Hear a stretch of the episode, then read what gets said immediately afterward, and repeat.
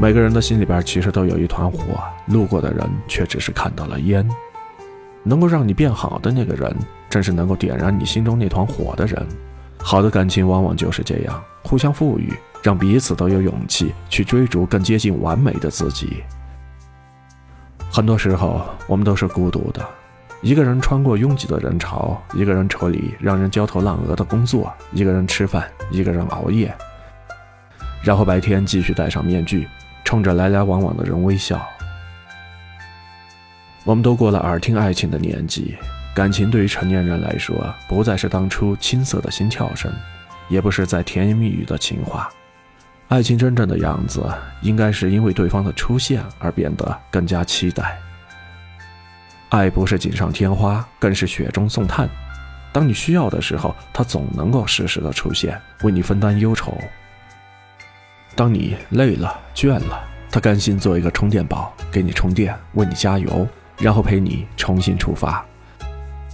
这世上最让人心安的一句话，大概就是“有我在呢”，也是无论什么时候，无论遇到了什么，我不会让你一个人独自留在那儿。前段时间，阿奇在知乎上看到了一个博主分享了这样的一个故事：中午的时候，他的妻子发了一堆消息给他：“你中午吃了什么呀？”我看到了一款喜欢吃的蛋糕，下次我们一起去吃啊！我好羡慕闺蜜能吃到没有壳的板栗呀。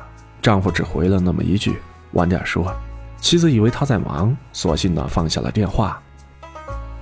晚上，丈夫下班回到家，看到坐在沙发上的妻子，先是从包里边拿出包好的板栗给他，告诉他说：“不用羡慕你的闺蜜，你也有没有壳的板栗吃了。”苏岑曾经说过：“爱原本就是个挺虚的词。”它不只是简单的形而上，更是一些实实在在的呵护。